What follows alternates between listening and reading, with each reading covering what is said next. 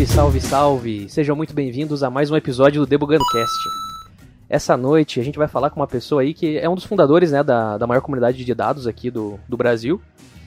É um CTO de uma empresa aí também, cara voltada para dados. E, velho, eu tô muito empolgado com esse episódio aí, Vina. Hoje vai ser loucura total, velho. Boa noite, galera. Boa tarde, bom dia. Não sei que horas estão ouvindo a gente aí. Mas, cara, eu acho que só pela quantidade de vezes a gente tocou, né, o nome dessa comunidade nos últimos episódios aí, eu acho que não sou só eu nem você que tá empolgado pra ouvir o que esse cara tem para falar, hein. Porra, a comunidade inteira do Debugando Cast que tá acompanhando a gente já ouviu falar. Eu não vou dar spoiler, deixar ele se apresentar certinho aí pra vocês saberem quem é. Então, seja muito bem-vindo, Alan Sene. Se apresenta aí, cara. Fala galera, bom dia, boa tarde, boa noite. Tô aqui pela primeira vez, é a primeira vez, hein? Nesse, nesse lugar que é estranho para mim, de ser entrevistado num podcast. Né? Tô sempre do outro lado de host, mas aí o convite da galera do Debugando, eu fazendo uma coisa que tem muitos anos que eu não faço, que é debugar. Mas eu tô aqui debugando no, no podcast. Queria agradecer o convite aí. Muito obrigado pelas belas palavras sobre a minha carreira e vamos contar um pouco aí dessa história, né? Da, tanto da criação do Data Hackers quanto da criação da Data Sprints. Pô, show de bola. É vamos começar aí. essa bagaça aí então. Bora.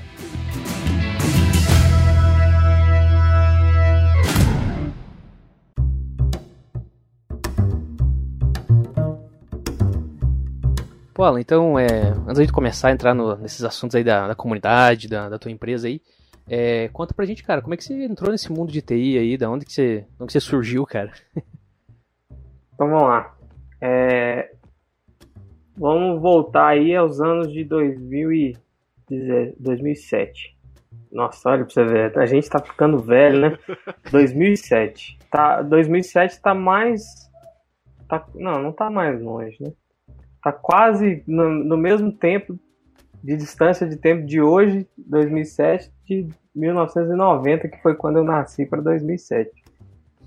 É, então, em 2007, eu comecei a, a pensar em seguir a, a em pegar uma carreira da área de computação. Estava no ensino médio, sempre gostei muito de informática em geral, né? Uhum. Já tinha feito técnico de manutenção de micros e eu era aqueles caras que gostava de abrir aquele computador branco de antigamente, Itautec, e ficar vendo as possibilidades de aumentar a memória, de trocar HD, né?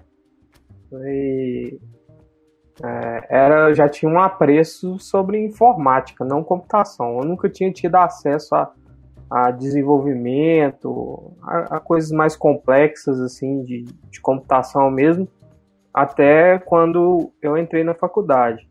Antes era só essa, essa parte de entusiasta. Mas aí decidi, tracei como um dos objetivos, um dos primeiros objetivos era começar uma faculdade de engenharia ou de ciência da computação. E aí fiz vestibulares em várias universidades na época e, e passei na Federal de Minas Gerais, que é aqui em BH, na UFMG. Uhum. É, e passei no curso de ciência da computação. Então, e, e, na época eu até queria engenharia, porque eu, eu me interessava muito mais por hardware do que por software, né? Pelos estudos que eu tinha e tal. Então eu pensava em ser muito mais o cara engenheiro da computação, que é muito próximo à mecatrônica, né? Engenharia de, engenharia de controle de automação. Mas aí, das alternativas que eu tinha passado, a UFMG era mais interessante, né? Das universidades. E aí decidi vir para a UFMG comecei o curso de ciência da computação, um sofrimento, porque o, curso, o curso de computação é difícil. O curso de computação é bem difícil, principalmente nas universidades federais. E aí, mas foi um, um curso que me deu uma base assim já de início suficiente para eu começar a olhar para o mercado. E aí fui fazer meu primeiro estágio em 2009. Trabalhei na empresa júnior da faculdade também. Fiz meu primeiro estágio em 2009, fiz iniciação científica e depois, em 2010, eu já comecei a trabalhar com desenvolvimento de software numa empresa aqui da área, daqui de Pô, BH. Mas... Ah, é, e... o, primeiro, o primeiro emprego que você conseguiu foi, tipo, dentro da faculdade mesmo. Eles têm, tipo, uma empresa ali que empregava a galera? Então, o primeiro contato que eu tive mesmo com projetos de desenvolvimento foi na, na empresa Júnior, da, da faculdade. Aí não sei se vocês estão familiarizados, se o pessoal que está ouvindo está tá familiarizado, mas várias universidades, várias faculdades têm esse, esse, isso que eles chamam de empresa júnior, que é uma entidade, como se fosse um DA, né, um diretório acadêmico, só que é uma entidade empresarial, para dar um primeiro contato das pessoas que estão na universidade com o empreendedorismo, né? E lá na, na UFMG tinha, tem até hoje, chama UFMG Informática Júnior, eles chamam de Júnior. É, e aí eu fiz parte, eu entrei na, como análise, e eles têm toda uma, uma, uma governança que tem diretores e que tem as pessoas que entram, entram no processo termo, é muito interessante. E aí que foi meu primeiro contato assim com projetos. Aí eu comecei a fazer, eu fiz uns três projetos de desenvolvimento de sites. Só que aí, e aí antes mesmo de, de finalizar a graduação, né? É, em 2010 eu comecei um estágio na área de desenvolvimento, numa empresa fora da universidade, né? Uhum. Chama Montreal a empresa. E aí fiquei lá seis anos. Então eu comecei a estagiar, saí líder técnico da área de, do time de .NET. Pô, aprendi de tudo, cara. Lá eu comecei como estagiário, aquele estagiário, famoso estagiário sênior, né? Que chega lá no projeto e, e, e, você não pode falar que é estagiário. É, e, e mexi com. Cara, lá foi, foi, foi realmente uma, uma. Em seis anos, né? Seis, quase sete anos, foi, foi realmente uma escola de tudo sobre desenvolvimento. Lá eu fiz desenvolvimento mesmo, né? Aprendi muito sobre a plataforma Windows de desenvolvimento em geral, .NET, IIS. Hoje tem até hoje mudou muito, né? Abriu muito, virou muito open source. É, mas eu aprendi também sobre qualidade de software, então fui tester em projeto. Eu fui analista de requisito, então tinha projetos que eu fazia análise de requisito eu fui analista de sistemas, então eu fazia casos de uso, fazia especificação de, de caso de uso também. Então, cara, lá foi Nossa, uma jornada bem top, assim. Sou muito grato pela oportunidade que eu tive lá. É, e a primeira oportunidade de liderança de time, né? Tinha o, o, último, um dos últimos projetos que eu peguei lá foi o desenvolvimento de uma plataforma para uma empresa de energia e era uma plataforma que gerenciava é, proje projetos sociais dessa, dessa empresa de energia. Que ela fazia, por exemplo, desconto 100% para pessoa carente na conta de energia, né? Uhum. E aí foi a primeira vez que eu tive a oportunidade de liderar um time, né? E aí fazer desenho de arquitetura, acompanhar o desenvolvimento, é, acompanhar massa. as entregas, né? Já e... começou a colocar um pezinho na gestão ali, querendo ou não, né? É, de ser é. técnico, você faz uma gestãozinha ali também. Faz uma gestão, de gestão técnica. E, e foi, foi uma jornada muito, muito boa. E, mas já mais ou menos, eu ainda estava lá na, na, na, Montreal em 2015. E aí, assim, eu fui pro mercado e eu larguei faculdade. Né? E aí fui só capengando, capengando, capengando até ser jubilado e eu falei assim, cara, não vou continuar a computação, para mim não faz sentido. E em 2015 eu comecei já a identificar um movimento de mercado e ver novas tecnologias de trabalhar com dados. Eu comecei a estudar Elasticsearch na época lá, versão 1. alguma coisa, e o Spark que tinha acabado de lançar, a Apache Spark. Então são duas tecnologias hoje muito adotadas aí, né? Que lá em 2015 eu comecei a estudar e achei muito bacana. Na época eu fazia aqueles cursos lá do edX da Coursera, que hoje tem porrada de curso lá, e eu fiz uma formação no edX que era sobre o Spark, que era dos fundadores, dos criadores do Spark, lá do, do Amp Lab da, da Universidade de Califórnia. Eu falei, nossa, cara, isso aqui é muito doido. Assim, você é, processar petabytes de dados em computação distribuída é, é, o futuro, né? E aí eu pensei assim, putz, mas eu perdi a faculdade e tal, ainda tinha uma pressãozinha psicológica de pensar assim, ah, cara, eu tenho que formar em alguma coisa, né? E aí, em 2000 e 2015, eu decidi fazer vestibular de novo, que eu tinha sido 2014, na verdade. Eu decidi fazer vestibular de novo. Em 2015 eu entrei no curso de estatística. Eu resolvi fazer Nossa, estatística para entender como que realmente o mundo de dados funciona, né? E aí eu fiz um ano de estatística, eu aproveitei muito do ciclo básico que eu já tinha feito em computação e continuando trabalhando, né? Continuando trabalhando na Montreal, mas com esse side job de, de em casa estudar muito sobre dados, né? E eu fiz um ano de estatística, aprendi muito sobre machine learning na época, é, sobre regressão, pacotes estatísticos, fiz várias disciplinas assim. É, e aí depois eu, eu fui para o curso de sistemas de informação por dois motivos, porque um primeiro que era noturno e era melhor para eu trabalhar. Estatística era matutino e me ferrava muito.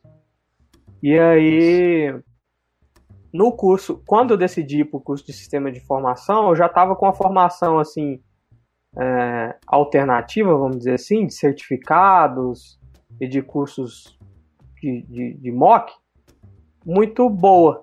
E aí eu decidi procurar um emprego para trabalhar especificamente com dados, né? Eu saí dessa posição de liderança, fui trabalhar numa startup do ecossistema e eu tinha vontade de começar a trabalhar numa startup.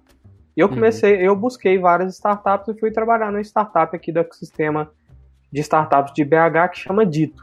E aí que eu comecei realmente a trabalhar com grandes volumes de dados em larga escala, como engenheiro de dados, né? Na época ninguém chamava de engenheiro de dados, tanto que o nosso time, Caramba. a nossa vaga era de, a vaga que eu apliquei era de desenvolvedor de software, mas era para um time que a gente chamava de Data Squad. É, e a Dito trabalhava assim, cara, eu lembro da Dito em, tem, em tempo de pico, para uma startup que tem pouca grana de infraestrutura para fazer infraestrutura, em tempos de pico, assim, a gente recebia 200, 200 mil requisições por minuto, RPM. E é muita coisa para uma startup que tem pouca infraestrutura, né? Na época, é, a gente estava usando o Kinesis, que é um, uma ferramenta de streaming, tipo o Kafka, que é o mais conhecido, estava é, no beta, na AWS a gente estava usando. Porque era o único que resolvia. O, o soluções de fila não aguentava. Né? É, soluções de fila tradicional não aguentava. E aí, cara, aprendi muito lá. Depois fui trabalhar como engenheiro de dados na Maxmilhas, também startup daqui do ecossistema de, de BH. E aí, Nossa, na cara, Maxmilhas, começou. Cara, BH é muito forte, né, cara, nessa questão aí de empreendedorismo, cara, e empresa, é. velho. O quanto de empresa que explodiu aí de startup que vem de BH, cara, é absurdo, velho. Sim. Não, e tem muitas. Não, e tem muitas, tem muitas empresas aqui que explodiram aqui e que as pessoas nem sabem que nasceram aqui, né? Por exemplo, não sei se vocês conhecem a Moip, que foram um dos fundadores da, da Cora, que acabou de receber um investimento fodido. Hum, é, a Moip, a Moip, cara, eu, não, eu, eu posso estar falando bobeira aqui, mas foi um meio de pagamento gigantesco que comprou. Ah, foi a Wirecard que comprou a Moip. E nasceu de uns caras da FMG. Cara, a Wirecard é uma das maiores empresas do mundo de cartão, né? Comprou uma startup daqui, a Moip, quase ninguém sabe que a Moip nasceu aqui. Né? Nossa, Outro exemplo foda, que é um dos motivos que fez eu ir para o UFMG. A UFMG sempre teve no core, assim, é, essa ideia de empreender, de levar pesquisa para o mercado. Um dos professores mais famosos do, do, Departamento de Computação da UFMG é o Nível Ziviani. E ele foi fundador de várias empresas aí, e uma das empresas que ele fundou foi a Acuan. E a Acuan foi vendida para o Google Brasil em 2000 e, sei lá, 2000, 2008 ou, ou, pouco antes. É, e a, a Aquan foi a primeira aquisição da Google na América Latina, na época. Caraca. e hoje o Google Brasil, assim, o primeiro escritório da Google na América Latina foi em BH por causa da aquisição da Aquan. E assim, as pessoas não sabem, cara. As pessoas daqui do ecossistema sabem, né? Uhum. Mas aqui tem um ecossistema muito forte, com cases assim, é, surpreendentes, né? De, de empreendedorismo. É, e realmente aqui é um, um, celeiro muito bom, não só de empresas, mas de talentos. Então, é, realmente é, aqui é um lugar bom, assim, de destaque no país. Pô, massa, hein? O que, que será que tem nessa água aí, velho, que vocês tomam aí? É, eu não sei quem comentou lá no, no, no Slack do DataRex esses dias, pô, galera, o que, que, que, tem em Minas, em, em, em, BH, que tem tanto cara de dados, assim? Porque, e também é uma, é uma impressão que acaba que o Data Hackers, e aí eu vou... Aí vocês me regulam o tempo, viu, galera? Porque se não, for deixar pra contar a história... É, e agora eu vou começar a história do, do, do surgimento do Data Hackers, né? Uhum, Mas boa. o cara tava comentando lá no Data Hackers que aqui tem muito profissional de dados, muito profissional de dados bom. É, mas isso acaba que foi um, um, viés que o Data Hackers criou, porque a fundação, os três fundadores do Data Hackers são daqui de BH. E acaba que a gente a gente, assim, pô, a gente conhece cases dos caras de BH, a gente conhece mais pessoas que estão próximas daqui. Então acaba que fomenta também, né? O, o até é. O, fomenta não só novos profissionais virem para a área, mas até o reconhecimento. Aí meio que fica tendencioso, né? É, mas aí, voltando lá, em, na Max eu comecei a trabalhar na Max aí eu conheci o Paulo Vasconcelos, que é um dos fundadores do Data Hackers. E aí, né, eu também conheci o Gabriel Lages, que estava na Hotmart na época, mais uma startup do ecossistema daqui de BH, né, que bateu, já tinha batido de um, mais de um bilhão de, de, de valuation. Só que recentemente eles tiveram uma rodada pública de investimentos que mostrou que eles são mais um unicórnio brasileiro, né? E aí eu conheci o Paulo, conheci o Lages, a gente, eu fiz a ponte entre os dois Aí a gente trocou uma ideia sobre, cara, vamos. O, o Lages ele era gerente do time de dados da, da Hotmart, eu e o Paulo trabalhando no time ainda incipiente de dados da Max Milhas. Uhum. Cara, vamos criar uma iniciativa para fomentar, porque assim. É, a gente estuda dados e tal, mas não, a gente não vê referência no Brasil, né? E aí a gente começou. Começamos com o trabalho bem de side job, né? Começamos com a newsletter, que está até hoje. Já mandamos mais de 250 newsletters. Não fechamos, não, não erramos nenhuma semana. Então toda segunda-feira tem uma newsletter do Data Hackers nas pessoas que inscrevem. É, mais de 250. A gente começou com a newsletter, depois fizemos o, um grupo no Slack, que foi o sucessor de um fórum nosso que morreu. Aí o Paulo deu a ideia do podcast. O Paulo é, é o host do, é do nosso podcast, né? Uhum. E aí, cara, no podcast meio que bombou. A gente fez no timing certo. É, e realmente, assim, muita gente conhece a gente por causa do podcast. Ah, são os caras do podcast do Data Hackers. Às vezes as, as pessoas Nossa, nem, nem conhecem que, que é um, comunidade. uma comunidade. A gente fala, mas assim, as pessoas passam batido, né? E, e, e aí, cara, o, o, a criação do Data Hackers, que é uma, é, uma, é uma empresa, mas é uma entidade sem fins lucrativos. A, a, a o Data Hackers hoje levanta grana só para se pagar, né? Para pagar um servidor que manda o meu time lá nosso que manda e-mail para 15 mil pessoas não é barato, fora edição de podcast, né, que vocês têm o gasto também e tal. Fora outras coisas que a gente gosta de investir, brinde, etc. Evento quando pode, né? Então a gente levanta grana para manter a comunidade e aí a gente levanta grana por meio de parcerias, é, bootcamps que, que a gente fez no início. A gente fez três bootcamps, que aí a gente dava curso de de dados para pessoas da comunidade mesmo. O primeiro bootcamp que a gente fez aqui em BH veio gente até de Teresina, cara. Caraca. Nossa, cara. É, e veio muito mais assim. Não veio pra. É, na, na época tinha pouco treinamento de data science.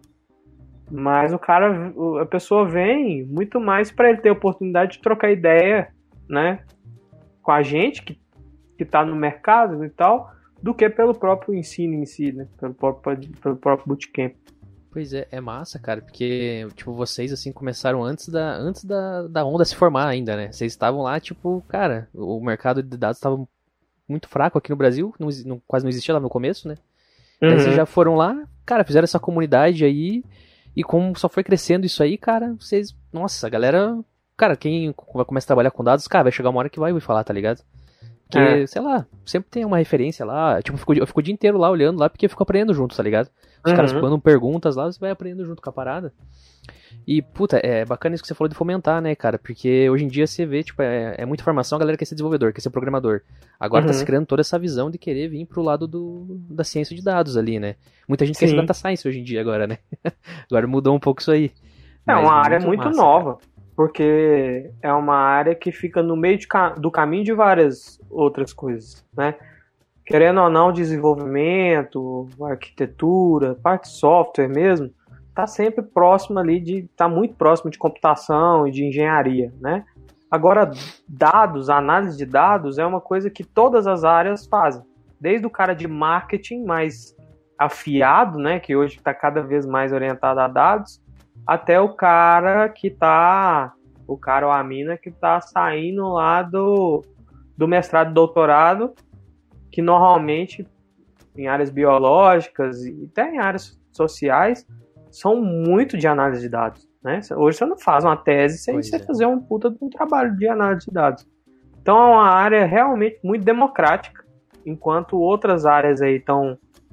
Enquanto algum, alguns domínios aí estão sofrendo para criar postos de trabalho, a área de dados ela já é o contrário. Ela é uma área democrática que dá acesso para todo mundo e que tem uma demanda crescente e assim exponencial, né? Que não vai, não vai acabar. Não tem como acabar. cada vez mais, né? Com certeza. Quanto mais é coisa é entrar a... na, na base de dados, mais vai aumentar, mais vai crescer. Não, até, tá, pelo próprio te... uso da tecnologia por si só, né? E, lógico que os perfis vão mudar com o tempo, igual sempre mudou, com o passar de criação de novas tecnologias, né?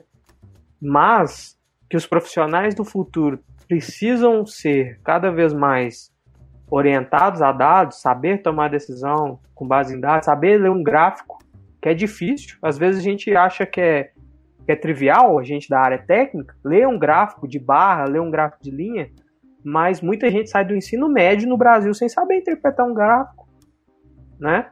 Isso tem que mudar, isso tem que mudar. Para você, para a gente ser um, um país que realmente produz riqueza em larga escala, a gente tem que chegar num ponto que a gente tenha cada vez profissionais mais orientados a dados, mais orientados a resultado, né? Menos feeling, menos, menos é, subjetividade, mais pois é. objetividade, é. né? Então realmente é uma coisa que hum. não, não, vai parar. Eu acho que vai só é. crescer e a área de dados é, é muito receptiva, muito receptiva. É, até, até falando sobre a comunidade ali, o, o, o Vina tinha feito uma pergunta aí, até se você quiser fazer lá, perguntando se a galera é da, tem aquele perfil assim, tipo, oh, mano, que é, nada a ver esse bagulho que você tá perguntando aí. É, muito engraçado porque assim, eu, eu sou mais do. Eu sou mais simpatizante com, com hardware, né? Que nem você estava falando no começo que, que também se via muito ali montando, montando PC e fuçando e tal. Eu sou esse cara, né, há algum tempo. E é, desde que eu comecei a sentir interesse nisso e tive acesso à internet, eu conheci o pessoal lá do, da, do Clube do Hardware, né? Que é uma comunidade voltada a esse tipo de coisa, tirar dúvida, etc. Sim. E é uma coisa que eu sempre falo pro Cauã, assim, que é, quando a gente né, é, levantou a hipótese de, de marcar contigo a, essa, essa entrevista, essa conversa, eu pensei, pô, uma coisa que tenho curiosidade de perguntar é essa, porque o que eu mais vejo lá, assim, e que eu mais vejo os, os moderadores lá do, do, do CDH, tipo, passando baile é com com o que eu coloquei assim, o, o, cara que é meio meio burrão assim e não sabe interpretar a situação do contexto que a pessoa tá querendo tirar aquela dúvida e vem lá querer dar uma de, pô, eu sou o fodão aqui da, da de tudo, eu vou mandar bala aqui, né? E, tipo, tem um, um exemplo que eu sempre dou é que, pô, chega às vezes uma pessoa assim que não tem muito conhecimento e fala, pô, galera, né, eu vi tal processador, né, eu tenho, sei lá, dois mil pra gastar, o que, que vocês acham dele aí e tal. Achou o cara, não, mano, pega um i9 aí que esse processador é um lixo. Porra, o cara falou que tem dois contos para gastar no PC e você vai lá e meter um cara pra pegar um i9 que você acha que tá 4, 5 contos só o processador, é. caceta.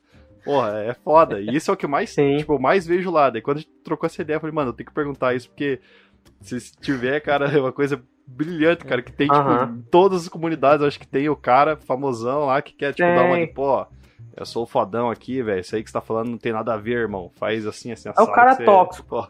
É o cara, é o cara tóxico. tóxico. tem, tem tudo quanto é lugar, cara. Mas assim, a gente conseguiu fazer um trabalho. É... Eu acho que um, um, ponto é por causa da receptividade mesmo do mercado de dados. Então, assim, é... 80%, pode chegar até quase 90% das pessoas que estão lá no nosso chat no Slack, elas só leem. Elas só leem. Só acessam e leem. É... 15% que são pessoas que postam mesmo. Isso por quê? Porque, cara, 80%, 90% das pessoas estão iniciando.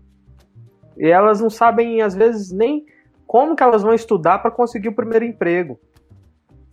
Então, é, não, tem, não tem por que se ser tóxico, porque do nosso lado de cá, e aí falando como empreendedor, mas como não só como empreendedor, mas como pessoa que está mais tempo no, na área de dados e que precisa de time, não tem por que eu ser tóxico, né?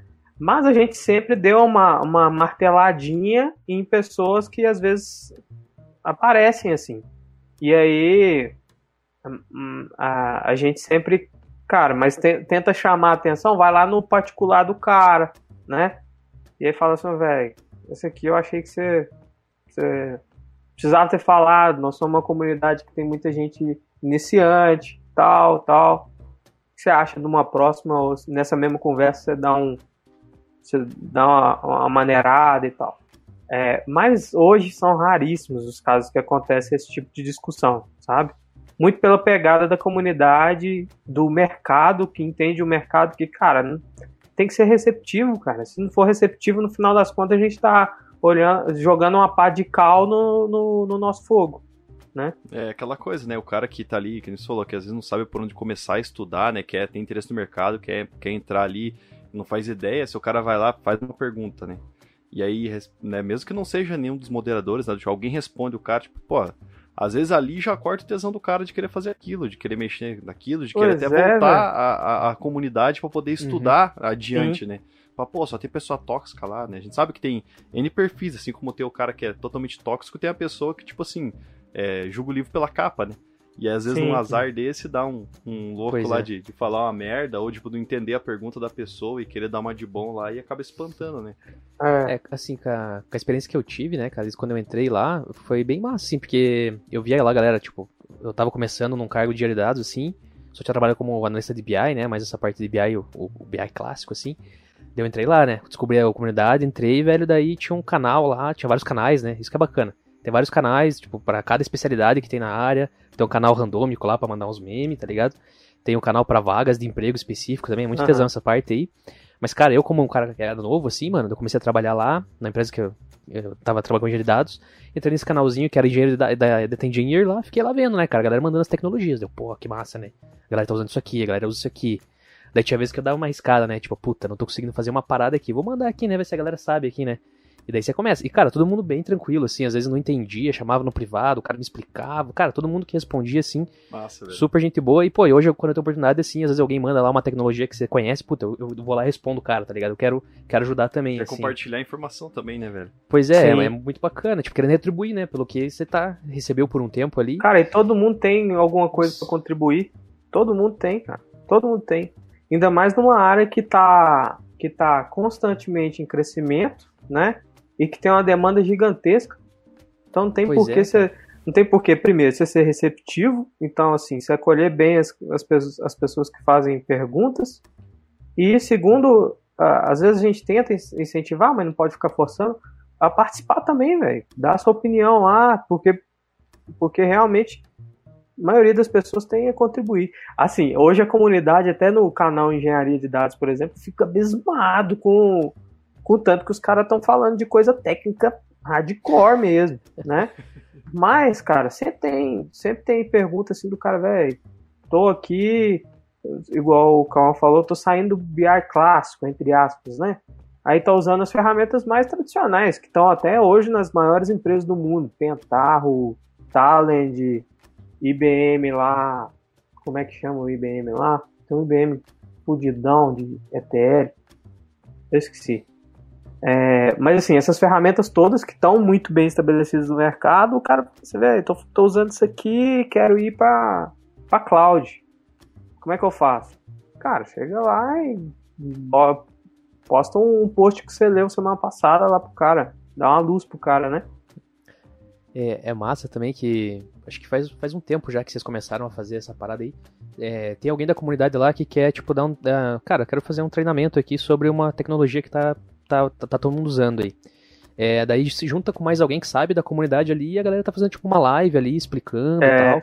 Acho que até recentemente teve uma tipo de Apache Airflow, assim, que tá bombando, né? A galera tá usando pra caramba aí. Sim. E, pô, acho muito bacana, velho. Tá tomando uma, uma proporção gigantesca, assim. Tipo, tá. eu vi até que eu acho que alguém de fora, assim, do Brasil, referenciou, putz, ó, o pessoal Sim. da comunidade do DH vai fazer um. É, sei lá, se chama webinar, sei lá, um treinamento ali sobre Apache Airflow, uhum. Muito massa mesmo, cara. Muito tesão isso, ver, ver a galera, né? É massa. Isso aí é, tem várias, assim, tem várias coisas que, obviamente, a gente, a gente fez a comunidade, a gente pensou em coisas que a gente ganha direto ou indiretamente, né? Cara, você cria uma comunidade, você cria alguma coisa, você vira referência, querendo ou não, vira. É, você ajuda, por exemplo, você recrutar, no caso lá, eu, Lages e Paulo somos líder de time de dados, né? Ajuda a recrutar. É, mas as coisas que dão orgulho mesmo é quando você vê os caras começar uma iniciativa dessa, né? Cara, totalmente assim, de graça. Os caras fazendo de graça uma live de Airflow com mais de duas mil visualizações já no, no YouTube. E aí os caras da Astronomer, que são caras que fazem, são core committer do Airflow e tem uma solução SaaS de Airflow Enterprise, né? Eles viram e acharam doido demais. Por quê? Porque na live dos caras não bate 200 visualizações nos vídeos dos caras. No da comunidade bate 2 mil, né? E, e, outra coisa que dá muito orgulho, que a gente vê cada vez mais constante, é a galera agradecendo o Data Hackers, a comunidade, porque o Data Hackers inseriu a pessoa no mundo de dados e eles conseguiram o primeiro emprego. Puta, então, assim, isso? O, o Data Hackers pode afirmar que, cara, nós fomos a porta, ajudamos, né? Lógico que todo o mérito é da galera, né? Da mina lá que desembola e estuda e consegue o primeiro trampo na área de dados, mas a gente é uma ponte de acesso, né? De conteúdo em português que, é, cara, tem que ter, velho. O Brasil é muito grande e você criar um, um conteúdo em inglês aqui dentro, com tanto de gente querendo aprender e, e não fala inglês, não lê bem, sabe? Uhum. Cara, em português você cria um, um, conteúdo sem barreira nenhuma. E aí essa galera tem uma porta de entrada ali que tá livre, que não tá trancada com um requisito de saber uma língua de fora, né? Então, o Data Hackers é um, um dos maiores, se não o maior orgulho nosso do Data Hackers em si, não é alcance. É quando a gente faz um post lá e o cara posta lá e fala assim, ô oh, Data Hackers, valeu, vocês são fera, porque por causa da comunidade eu achei o meu primeiro emprego, inclusive a gente tem post no nosso blog lá, da mina contando que ela conseguiu o primeiro trampo dela. Que massa. É muito, massa, é muito doido, entendeu? Então é muito legal isso aí. É, é, e é uma coisa que você faz por impacto, né? No dia a dia, no trabalho do dia a dia, na Data Sprint, os meninos lá na Hotmart, é onde que a gente ganha dinheiro, né? E sustenta o, a vida. O Data Hackers não, Data Hackers não é esse, esse trampo para ganhar dinheiro, assim, né? E é um trampo de impacto. esse gancho que você falou, né, da pessoa tipo, que estuda e, e, e, vê, e né, consegue o primeiro emprego, graças a, ao esforço dela, mas também à comunidade, ao conteúdo que tem disponível lá. Como que funciona aquele, aquele canal? Que você que tem um canal de vagas de emprego lá, etc. Você podia falar para nós um pouco mais sobre esse, sobre essa, essa ramificação uhum. em si dentro da, da comunidade? Então, lá a gente tem no Slack, né, que é onde que a comunidade se encontra, entre aspas, a gente tem vários canais e aí de vários temas, que a gente fica até controlando, né? galera sempre fala, ah, cria um canal de Apache Airflow, não sei o que, não, cara. Vamos manter a discussão assim. A gente vê que tem demanda, a gente vai e cria, né? É, e tem os canais de vagas. Então tem o canal Jobs. É, e tem, tem dois canais, assim, bem, bem um pouco separados, assim, que é o Jobs, onde que todo mundo pode anunciar e é só lá. Então, se você anuncia a vaga de emprego em outro lugar, toma uma marretadinha lá. Não, não pode anunciar aqui não, né? Porque é chato, né? Imagina, o canal de engenharia de dados ou o canal de machine learning ia flodar só de vaga, né? Mas os caras querem ver discussão sobre o novo ferramenta que surgiu, o novo algoritmo, né? E aí tem um canal de vagas e lá tem vagas assim a rolo. E aí, inclusive, o canal de é vagas vaga lá dia, é, é muita vaga, cara. É muita vaga. E, e, e as vagas que aparecem por lá normalmente são vagas que a gente seleciona para ir para newsletter. Então a newsletter semanal tem conteúdo que é blog, vídeo, aí a gente tem várias sessões, né? E tem uma sessão de vagas da semana, né? E aí muita gente entra em contato com a gente por e-mail e tal. Ah, eu quero anunciar minha vaga, anuncia minha vaga aí, que não sei o que. Cara, primeiro passo para você sair na newsletter, pra você sair no podcast, é você participar da comunidade, né? Ou você faz isso, ou você apoia financeiramente, né? É, e mesmo assim, até de, financeiramente, de a gente é muito seletivo, porque se, se chega assim com a postura assim, ah, quero anunciar aí meu curso aí, eu quero anunciar minhas vagas aí. Cara, não é assim. Se é uma empresa que tem envolvimento igual os nossos parceiros costumam ter com a comunidade ou com outras comunidades, a gente passa na fila. A gente não precisa de dinheiro, a gente não precisa. Hoje a gente não precisa de muito dinheiro para manter a, a, comunidade. Então a gente pode escolher os parceiros que a gente, que a gente faz. Mas a gente normalmente escolhe os parceiros que mais são envolvidos na comunidade, né? Então, vagas é a mesma coisa. O cara fala, ah, anuncia a minha vaga aí e tal. Fala, cara, primeira coisa, já mandou lá na comunidade, né? E aí a gente usa lá os conteúdos mais curtidos da comunidade, mais comentados, para a gente colocar na newsletter, que a newsletter acaba tendo um alcance maior, né? A newsletter, a gente sempre faz uma curadoria, mas a gente tem cerca de 15 mil pessoas assinando e a gente tem uma taxa de abertura de 50%. Então, assim, Ué, bastante. De todas as newsletters que a gente manda, 50 pessoas abrem. Pô, que massa. Cara. É muita coisa, né? Eu mesmo nem sempre consigo ler todas as newsletters. eu, eu, eu, leio quando a gente faz. É, como a gente faz um rodízio de quem cria, eu leio no teste, né? Aí a gente manda o teste para cada um da comunidade para revisar. Aí no dia seguinte eu acabo esquecendo de clicar e abrir. Mas assim, é uma abertura muito grande, cara, 50%. E, cara, é, tem bastante gente na comunidade também do Slack, né? São, é, não lembro, a última vez que eu vi, acho que tinha, sei lá, umas 35 mil. Agora deve ter é, passado isso já, cara. Sim. Tem é, muita gente lá, cara. Ele tem, ele tem até um, um, um, uma pegadinha, porque aquele número lá não necessariamente são pessoas que são ativas, né? São uhum. pessoas que inscreveram em algum momento, entraram em algum momento, mas sim. É igual vários Slacks aí que, que a gente tem, a gente faz a inscrição lá depois nunca mais abre, né? O cara entra uma é, vez e nunca mais entra, é, né? Sei lá. É, mas a gente bateu aí umas 40 pessoas que já inscreveram, 40 mil pessoas que já inscreveram no Slack. É, coisa pra caramba. O, pô, o canal de Jobs lá eu acho incrível, cara. Eu já consegui um, um freela lá uma vez, consegui uma boquinha lá um dia. É, Tem um canal empreendedorismo pô, também, pô. E o canal empreendedorismo lá, que é onde a gente eu tento a gente tenta incentivar o pessoal a colocar projetos, né? Freela e tal. É, eu vi, até acho que hoje foi compartilhado lá que, pô, tá uma oportunidade aqui. O cara precisava de um Freela pra, sei lá, não lembro que tecnologia que era, acho que era Apache Hive lá. Pô, uhum. quem, quem, tô precisando de alguém aí. Daí, pô, uma oportunidade aí, às vezes, pra alguém que quer prestar um serviço, uma empresa mesmo, né, cara? É o primeiro passo. O primeiro Puta, passo. Muito massa. O, o, inclusive, o meu primeiro passo para virar empreendedor foi virar consultor. Trabalhar. Você para de ser CLT, que aí você tem um vínculo trabalhista forte, para CPJ, que você tem um vínculo trabalhista fraco, que aí meio que te força a você sempre buscar novos clientes, né? Uhum. É, para mim é o primeiro passo pro cara de tecnologia começar a empreender, sabe? Pô, show de bola.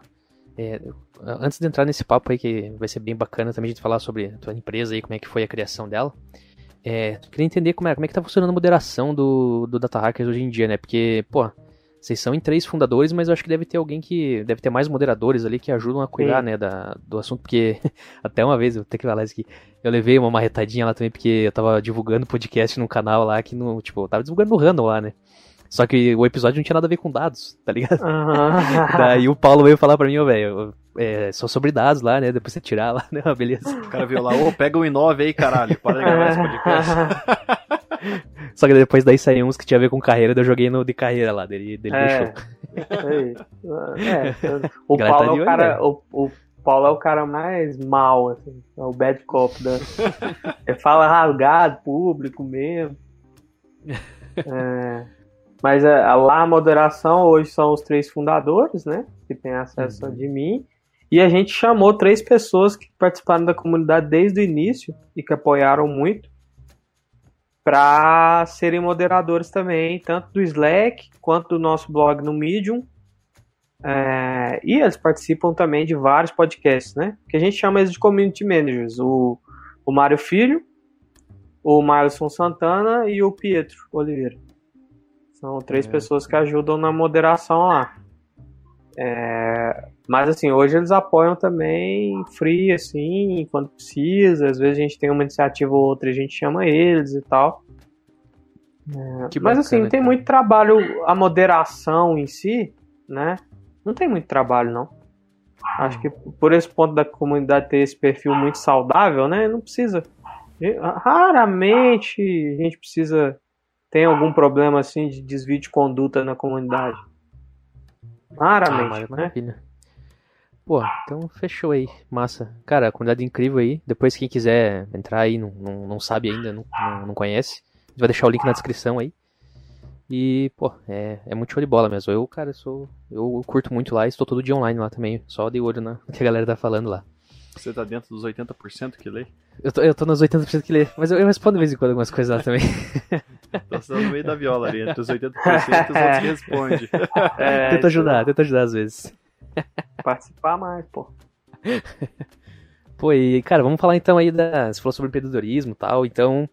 É, como, como é que foi, cara, para você criar essa empresa aí, a Data Sprints que você tem hoje? Como então. começou isso? Um dos, dos catalisadores foi o Data Hackers, né? Então, eu criei o Data Hackers, a gente criou o Data Hackers primeiro, foi em 2018, no início de 2018, eu acho, ou, ou no finalzinho de 2017, não lembro exatamente. Mas aí, pela comunidade, eu conheci meu sócio atual, né? Aí, assim, eu comecei, eu tava trabalhando na Max Milhas, aí eu decidi, eu tava num tempo assim, cara, o que, que eu vou fazer da, da minha vida profissional? E aí eu, eu tinha duas alternativas, ou ia trabalhar numa empresa que eu admirava muito, com dados, e aí eu tava até fazendo processo seletivo para fora, ou eu ia empreender. Só que empreender era uma ideia assim, cara, eu eu pensava, mas eu queria muito mais empreender pelo Data Hackers, né, fazer um empreendimento no Data Hackers, do que fazer um outro negócio, né? E aí, e aí chegou no momento que eu falei assim, ah, cara, ou um ou outro, né? E aí eu tava com, tava basicamente com uma proposta do Nubank na mão para ir para um, um dos primeiros times lá de engenharia de dados, de estruturação de plataforma. E eu conversei com uma gerente aqui de, do, da Unimed, né, que é um plano de saúde nacional e tal. E a Unimed é uma das empresas de saúde que são mais tecnológicas. Os caras assim, têm uma estrutura cabulosa assim, de tecnologia. E aí essa cara, gerente. Unimed é, é massa mesmo. É, Mas eu fui os... num, num evento de, de dados assim, foi um foi tipo um diretor de tecnologia deles lá falar sobre, sobre como é que tá funcionando lá esse esquema de dados. Ele apresentou um pouco da arquitetura deles, é bem. Sim. Os caras são monstros. Não, os caras. Em, em, na área de saúde, eu acho que eles são vanguarda, assim, uma das poucas empresas no Brasil estão fazendo muita coisa assim, de ponta mesmo.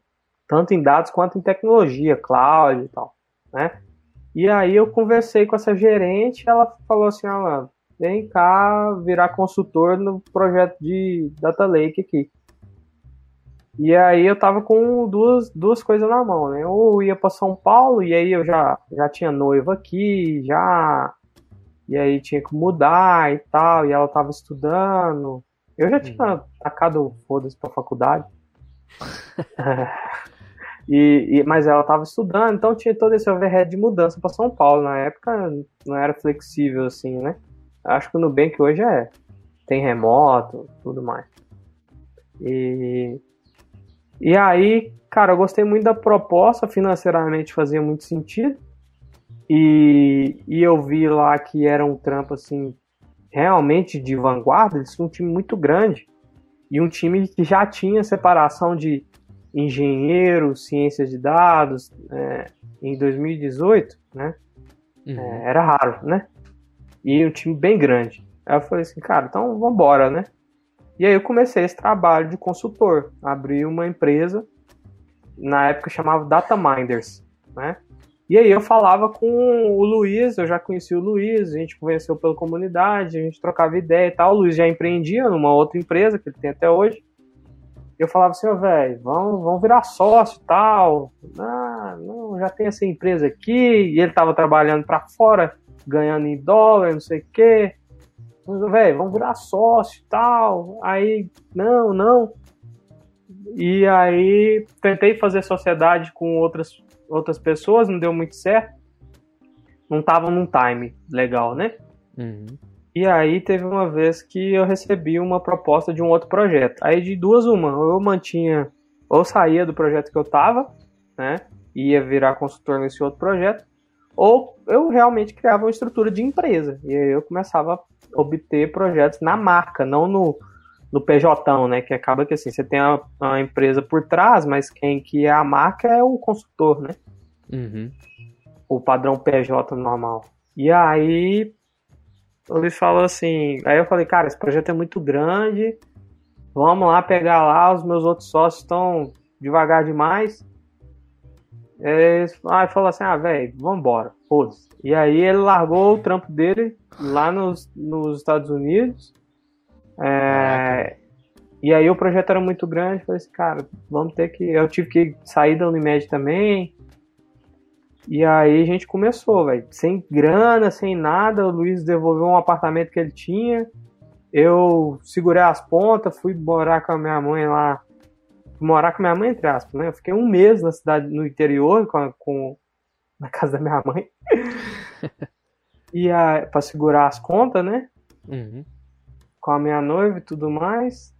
Até o projeto engrenar, a gente começar a receber o primeiro contrato, que era de multinacional o multinacional demora muito a pagar. Então, assim, você trabalha 30 dias, um mês, aí você emite nota e daqui 60 dias você recebe, né? Puta que. Então, assim, você fica três meses quase ou mais sem ganhar um tostão. Eu tinha um, uma graninha que eu consegui guardar mais ou menos de, de consultor, mas assim, foi na tampa da, da beirada, assim. Eu e o Luiz arriscamos muito. A gente se ferrou, entre aspas, assim, financeiramente na pessoa física, ficamos um bom tempo fodidos, assim, né?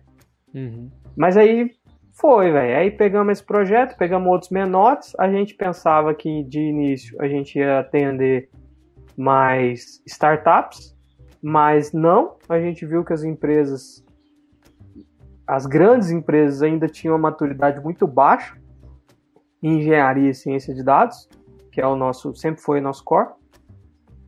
Aí fomos crescendo, contratamos o primeiro cara tal. Que massa, velho. A gente fundou mesmo a empresa em, em 2019, em fevereiro de 2019. E aí estamos aí há, há, pouco mais dois de dois anos. anos, com 60 pessoas, full time, fora a galera, a galera part-time, freela e tal. E estamos planejando crescer mais, cara. Tamo... A gente nunca pegou investimento, né? Surgiu, igual o Luiz fala, de uma moeda de um centavo, que a gente não vendeu nem. A gente não tinha nem carro para vender, para investir na empresa. E aí. E aí tá essa galera, tamo, temos cliente grande, temos muita gente trabalhando, mas a gente quer acelerar mais. A gente quer acelerar mais. Estamos numa, Pô, vocês cresceram numa pegada. Caramba, cara. Pô, você já tem mais de 60 funcionários aí praticamente, mano. Sim, e do, ti, do time técnico são mais de, de 30 pessoas, 38 contando o time de projetos, né? Que a gente tem o pessoal de projetos e o time de tecnologia, né? É, e o restante tudo de back office, front office, comercial, jurídico. É, e, cara, é, cresceu bem vocês, rápido mesmo. Como que vocês atuam, assim? Vocês é, alocam esses profissionais das empresas? Ou vocês, tipo, pegam o projeto e, e fazem vocês? Então, a gente, é, a gente não tem esse modelo, o famoso body shop, né? Que você só vende o profissional, igual muita empresa tem. Stefanini, Altran, várias outras empresas aí tem esse modelo muito conhecido. A gente sempre teve um modelo de que, cara, a gente não consegue fechar um escopo 100%, por quê? Cara, no mundo de dados é muito difícil fechar escopo. Porque o, o cliente mesmo, às vezes, ele não sabe o que, que ele quer, né? Então ele não tem como chegar com o escopo fechado. Pois é. Mas é. a, gente, a gente chega com um escopo bem delimitado. Ah, preciso fazer um DW, preciso fazer um Data Lake, ou migrar meu DW que está no on-premise para cloud, ou fazer um modelo de predição de churn, né? Uhum. É, e aí a gente vende um, um, um, pacote em horas que é um time. E aí nesse time tradicionalmente tem uma pessoa para gerenciar o projeto e fazer o controle de escopo, que é o Data Project Manager, o nosso famoso DPM, um líder técnico, que aí é o, que faz um papel de arquitetura e de coordenação técnica, né, garantir a qualidade do, do, das entregas, tecnicamente, e um time de especialistas misto, que depende do escopo do projeto, que aí pode ser um, um pouco mais de cientista, um pouco mais de engenheiro, só engenheiro, só cientista. Uhum. E aí a gente aloca lá, assim, entre aspas, a gente a gente trabalha na nossa sede, mas a gente trabalha junto com o time do cliente normalmente. Então, assim, é, 95% dos nossos projetos são de empresas que já têm time de dados. E os nossos projetos, assim, a gente vai para construir, mas a gente constrói junto e faz o repasse tecnológico.